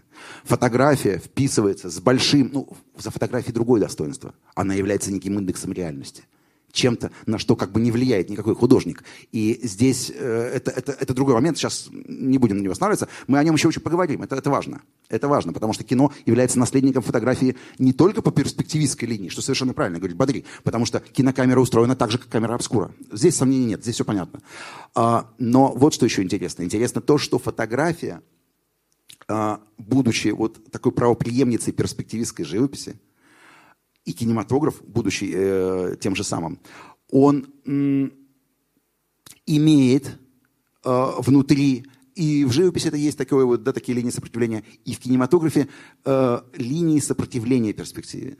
У меня был курс, э, такой история глаза лекционный, так отвлекаясь немножко в сторону, ну как не в сторону, э, который как раз э, рассказывал об определенных художниках авангарда, ну, кинематографистах, э, в фильмах которых никакой перспективы нету. Это различные, там, не знаю, это м, имя им легион. Э, Там, конечно, Стэн Брекидж, да, в абстрактном экспр- экспрессионизме которого не- нет никакой перспективы. И, и даже в психодрамах которого там перспектива, она очень часто отри- так, она, она отрицается. Это Джордан Белсон, да, какой-нибудь, допустим, э, великий американский создатель, не знаю, как это сказать, даже это нет названия, да, этим фильмам, эм, такому абстрактному кино, которое отображает ну, некие, некие, некие формообразования, да, цвета, форм, но, ну, отсылаю, отсылаю к своему портрету э, Джордани Белсоне, можно найти в интернете, э, алфавит американского андеграунда называется, такой цикл из 23 портретов. В действительности, конечно, этих людей больше, есть и второй сезон, но он пока не опубликован. Так вот, э, был целый цикл у меня, который рассказывал про э, кинематографистов, у которых нет прямой перспективы. И это сознательно. Ее просто нет изображений, которые построены по принципу прямой перспективы. Для этого используются разные примеры. Да? Не только абстрактный экспрессионизм и даже не только абстракция. Например, Майкл Сноу, очень важный фильм «Длина волны». Ну, у него все фильмы важные, э, или, по крайней мере, интересные, или любопытные, концептуально очень, как, э, захватывающие даже концептуально. Но этот фильм такой один из самых ярких примеров в истории кино, где ну, этот фильм построен, это такой однокадровый фильм, э, главным ведущим приемом которого является зумирование, непрерывное зумирование, то есть изменение расстояния от фокуса да, к объекту, который снимается. Иными словами, объект непрерывно приближается. Но приближается очень медленно. И мы не сразу понимаем, что происходит. Мы чуть позже понимаем, что происходит, когда мы видим, что как будто расстояние это уменьшилось, объект становится ближе. Это очень тонкий момент. То есть э, это такое движение, которое... Но вот Бергсон бы здесь задумался. Это движение, которое медленное. И это его... Оно поступательное. Оно распадается на срезы. Но мы переживаем его как движение. Вот эта вот, вот, эта вот последовательность да, непрерывных, э, непрерывного изменения. Мы переживаем его как нечто континуальное, как нечто длящееся непрерывно. Но замечаем мы его всегда постфактум. Тонкий момент, очень тонкий момент. Мы не можем сразу понять движение. Мы можем понять движение только когда пройдено что-то, когда изменилось что-то. Иными словами, мы переживаем движение как воспоминание. Мы вынуждены подключить рефлексивный момент, чтобы понять, что случилось. Это очень сильная сторона кинематографа Майкла Сноу в том, что вот он умеет задуматься над тем, что происходит э, в, период, ну, в разные моменты э, кинопросмотра, и придумать такое вот зрелище, такое кино, которое каким-то бы образом заставило зрителя осмыслить то, с чем он сталкивается постоянно, но не отдает этому себе отчет. Э, Это, например, разные фильмы мантры, такие ма- мандалы, точнее, скорее, да, мандалы, как, например, у Джеймса Уитни, такие очень духовные полотна, как у Джордана. То есть они насыщены какой-то такой странный, э, ну, по крайней мере, для самих художников, да, какой-то, очевидно, важной, значимой духовной силой. То есть фильмы, как вот некое, некое ну, делание такое, да, монашеское практически. Э, это такой совсем не набожный, ну, точнее, ну как набожный, но, в общем, ос- по-особому Кеннет Энгер, да, такой, в общем-то, э, м, жрец э, церкви сатаны, да, вот, э, м, ну, точнее, конечно, поклонник Кроули, это немножко другое, да, это, это не сатанизм, он сатанизм себя не называл. Но я хочу сказать, что это совсем другая линия, да, это ни в коем случае не какой-то такой восточный квази, я не знаю, буддизм, индуизм, там, того же Джона, Джеймса Уитни, да, это что-то совсем другое, это краулианство в чистом виде. Хотя, кстати, любимый, худо... любимый его режиссер был Эйзенштейн. А, И у Кеннета Энгера другой подх- другая работа с перспективой. Он тоже сражается с перспективой, и у него тоже нету, ну, практически, у него есть, э, ну, вот, э, где сады наслаждений, там вот, э, где вот метущаяся фигура, метущаяся фигура, потерянная фигура в саду, э, может быть, да, так может какой-то очень такой э, дотошный зритель э, может сказать, что вот, может быть, там есть какие-то элементы перспективы, но в целом, в основном, во всех его работах, которые чаще всего документируют те или иные ритуалы, э, перспектива либо как бы не актуальна вообще, либо она отсутствует, даже просто на уровне кадра. То, то есть э, существуют совершенно разные художники, которые э, сознают этот момент, связанный с перспективой, связанный с идеологичностью перспективы.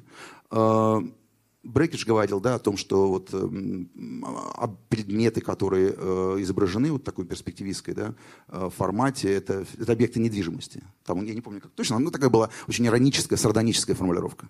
То есть он имел в виду очень тесную связь с перспективой капитала.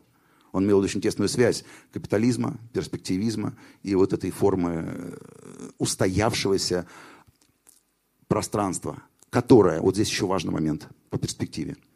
Итак, перспектива постулирует э, одноглазость.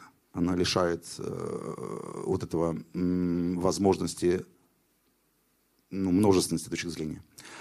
Перспектива создает одномерное пространство. Это пространство однородно и одномерно. И Иным оно не бывает. Но даже греки, которые вообще-то понимали кое-что про перспективу, знали за перспективу, немножечко знали за перспективу, они ведь избегали однородного пространства. У них оно неоднородно. И у них оно фрагментарно. У греков пространство фрагментарно. Бодрий это правильно указывает тоже. У греков оно фрагментарно и неоднородно. Перспективистская жизнь, она настаивает на одной точке зрения и на однородности пространства. И субъект водружен в центр. Это тоже звучало бы немножко дико для людей классической культуры или более древней. Да? Вот, вот ну, это такой развернутый ответ на, на вопрос немножко. Пожалуйста, какие-то, может быть, или реплики, или Спасибо большое за лекцию. А можете рассказать, как э, аппаратная теория дискутировать с Базеном, это какой-то преодоленный идеализм или какие-то, может быть, они тезисы сохраняют даже? Хороший вопрос. Э, Я так сейчас на скидку не вспомню, э, именно была ли какая-то линия полемики, но совершенно точно можно выявить линию союзническую. Союзническая линия. Она состоит в том, что и для представителей киноаппарата, и для Базена кинематограф является инструментом индексации реальности. То есть Базен в первую очередь в своем очень влиятельном, важном тексте об антологии фотографического образа. У Базена ну, многие тексты очень важны, конечно.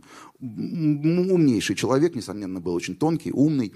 Э, но у него есть текст, который очень часто, вот именно в теоретическом контексте, на который ссылаются. Он называется, о, ну, по-моему, так, да, об, э, антология фотографического образа. Да, по-моему, так называется. Или об антологии фотографического. Да, по-моему, да. Он антология, да, вот в английском переводе, по-моему, фотографического образа. Где Базен, ну, вообще там выясняется, что он вообще ведет в кинематограф там от египетских мумий. Вот египетские мумии, первый кинематограф, вот по Базену. Здесь что имеется в виду? Для, для Базена очень важно, что кинематограф, как и фотография, ну, как бы кинематограф, как бы движущаяся фотография, что фотография стала первым срезом, изображением прям настоящей реальности. То есть здесь не приложил руку художник, здесь нет субъективного видения. Это некое, понятно, что здесь куча оговорок, сейчас куча бы народу налетела и растерзала у Базана. Но он это писал, когда еще это было можно. Что перед нами фотография как бы что-то реально, вот, ну это, это реальность. Ну, Гадар бы здесь смеялся, но он и смеялся. Но, в общем, короче, исходим из того, что фотография отображает реальность. А кинематограф, он делает еще больше. Он уже настоящую прям реальность изображает. Потому что тот-то всего-навсего срез, молчаливый, неподвижный, срез в какой-то момент. А здесь прям сама реальность разворачивается. И чем она действительно иная, э, чем ту реальность, что мы видим. Вот наша сейчас, да, вот можно снять это все обсуждение, а если со многих камер снять, а если все, то действительно это будет ну, потрясающий как бы аналог такой, да, кинематографический аналог того, что в реальности произошло. И любой зритель, когда смотрит документальное кино, он смотрит его именно потому, что он знает, что это было. Это как бы важно. Это принципиально. Поэтому смех смехом, а Базен в этом смысле прав. Вот. Но из этого же исходит и Бадри. Если вы читали статью, да, вы заметили, что Бадри, он не очень-то ценит все эти э, манипуляции, которые производят, значит, кинематографисты перед тем, как показать фильм зрителю. То есть, как если бы реальность была так же интересна, как то, что покажут кинематографисты. Но кинематографисты-то считают, что они как раз показывают нам нечто особенное, нечто лучшее, не просто реальность, какую-то сырую, а что-то, что, да, мимикрирует под реальность, но показывает, что ли, лучшую реальность, чем она есть, да, особенную реальность. Ну, собственно, за этими зрители идут часто, да, возможно, в кинотеатр, чтобы увидеть реальность, но все-таки не такую ужасную, как она есть, а все-таки поинтереснее, покрасивее, позахватывающее, где погони есть, где что-то есть привлекательное, где есть, ну, где даже среднестатистический человек посимпатичнее, чем люди. А если он страшный, так значит, мы и пришли, чтобы посмотреть на прям реально страшилу, да. Вот, то есть э, что-то то же самое, ну, получше. Что-то то же самое, ну, по, по подкрученнее, да, по, по продуманней, по... Не так, как вот сырая реальность, она же не имеет до замысла. А тут есть, будет какой-то замысел, телеология. Начало ведет к середине, середина к концу. Мы- это тоже ведь очень важно. Так вот, но Бадри все это как-то не ценит это, да? Для него такое ощущение, что вот кинематографисты просто, ну, взяли, что-то там поделали над реальностью, и какой-то искаженный продукт нам ее показывают. Это такой слабый момент у Бадри, да, как бы такой. То есть, ну, очевидно, что у него в этом месте, да, ну, как бы такое неразвлечение есть, да, то есть ему это не важно. Но в этом он сходится с Базеном. Для него главное, что делает кинематограф, он переносит на экран, да, искаженную, хитро искаженную, идеологизированную реальность. И ставит зрителя в отношения, с которой, вот я сейчас еще одну важную вещь, я забыл сказать, я, э, укажу, Э, ставит зрителя в сложные отношения с фильмом, э, отношения, которые зритель не может критически проанализировать, потому что он не знает всех тех этапов. Вот еще одну вещь я не сказал, а все-таки, наверное, стоит ее сказать. Э, традиционно м, мы привыкли э, э, рассуждать о тех, вот когда мы говорим о разного рода отождествлениях, да, а, о том, какие процессы, да, что в зрителе есть, в частности, процесс отождествления да, себя с героями, да, э, тех обстоятельств, в которые герой попадает со своими обстоятельствами и так далее. Все это, конечно, очень важно, об этом тоже много литературы, все это хорошо. Ну, естественно, очень часто говорится о том, что зритель отождествляется с главным героем, например, да, хотя тут опять же есть много нюансов, много нюансов, не всегда, да, понятно, тут герои бывают разные, да, главные герои бывают очень амбивалентные персонажи, да, бывают и, и отрицательные бывают, да, и так далее. То есть тут сложно. Тем не менее, очень часто говорится об этом. Но Бадри, наверное, первый обратил внимание на то, что всем этим отношениям отождествлений нас, зрителей, с героями на экране, предшествует базовое отождествление, которого зритель никогда не может избежать. Отождествление с взглядом камеры. Взгляд камеры, он есть предельно субъективный, но это тот субъективизм, который мы не видим. Мы, когда мы смотрим фильм, мы его отрицаем. Мы, смотря фильм, мы исходим из этой реальности, которую видим. Мы можем провести эту умственную операцию и э, пытаться да, дистанцироваться от того, что эта камера нам показывает. Но если перед нами э, fiction, фильм, то это будет бессмысленно. Потому что это будет мешать нам понять замысел режиссера.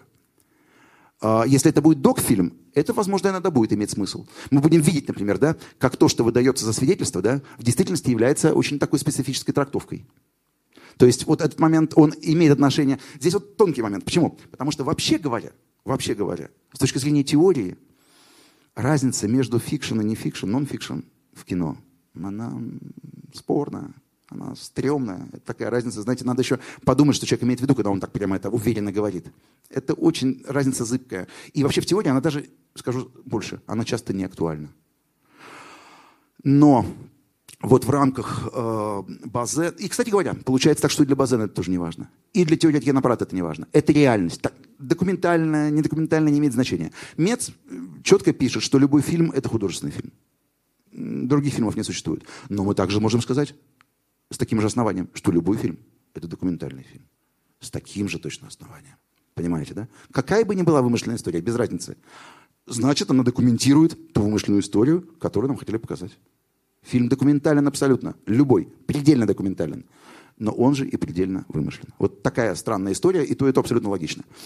Э, Вот это общее у Базена и у теории киноаппарата. А э, рас- расходятся они в том, что Базен считал это большим достоинством. Он полагал, что кино имеет колоссальную гуманистическую силу. Но правда, какое кино? Не любое. Он тоже не любил манипуляции. Базен тоже не любил манипуляции на экране. И, например, Базен не любил монтаж его понять можно, друзья. Он вырос в 20-е, 30-е, там люди любили монтаж. Эйзенштейн обожал монтаж. Но мы понимаем, что монтаж – это такое средство, которым одно можно выдать за другое. Смонтировал, превратил белое в черное, все хорошо. Вот. Э, Базен застал и видел э, подъемы тоталитарных государств. Базен видел много пропаганды, видел того, как легко человека оболванить с помощью всех этих монтажей. И он был вот как раз из тех, кто не очень любил монтаж. Он обожал Уэллса, он ценил кинематографистов, которые работают с монтажом, но все-таки сердце его принадлежало итальянскому неореализму. Потому что итальянский неореализм открыл красоту ну, вот такой обыденной жизни, которая ничего не выдумывает, которая может позволить себе относительно долгий, по тем временам, сейчас бы он нам таким не показался, относительно долгий план, э, глубину мизансцены, саму реальность, как она есть. Вот это Базен считал высшим в кинематографе. То, что кинематограф способен это показать. И вот поэтику итальянского неореализма он поэтому считал, ну, как уважительный к зрителю. Да? То есть вот нам показано искусство, но искусство, которое не обманывает, не, э, не делает хитрую нарезку монтажную, которая может что угодно нам показать, а в общем показывает нам реальность. Для Базена это было важно. А теория киноаппарата, она, в общем-то, ну, она видит, что те психоаналитические структуры, да, которые создает фильм, они очень сложные, они очень непрозрачные. Для Меца это не так страшно. Мец с этим разбирается любовно. Бадри более, так сказать, критичен. То есть вот здесь вот большое, большая разница.